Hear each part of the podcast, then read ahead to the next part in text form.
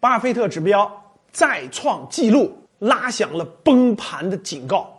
巴菲特指标是一个什么样的指标呢？就是啊，整个国家的这个市场的总市值和 GDP 的比例。举个例子啊，比如美国的资本市场的总市值啊，已经达到四十九万亿美元了。那美国的 GDP 是多少呢？是二十三点二万亿美元。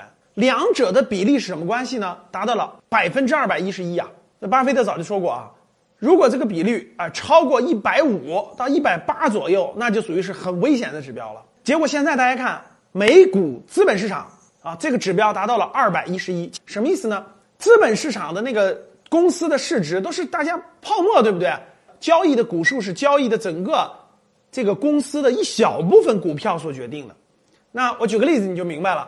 比如说你们家这个小区总共有三千套房子，那是三千套房子同时在市场上挂出来要买卖吗？不是，只占到你们家小区的百分之三。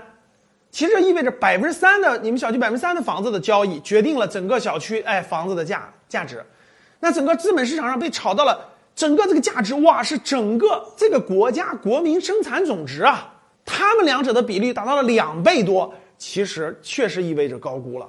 这就是为什么最近这个各个这个经济学家啊，包括电影大空头的原版啊，这个人叫迈克尔·波里啊，也是美国华尔街的大亨啊，也明确提出警告了啊，美股要崩盘了啊。比如说这个传奇的那个投资者啊，杰里米也是这个投资大师，华尔街的也明确说出来了，这个史诗般的泡沫呀，极有可能马上要崩盘了。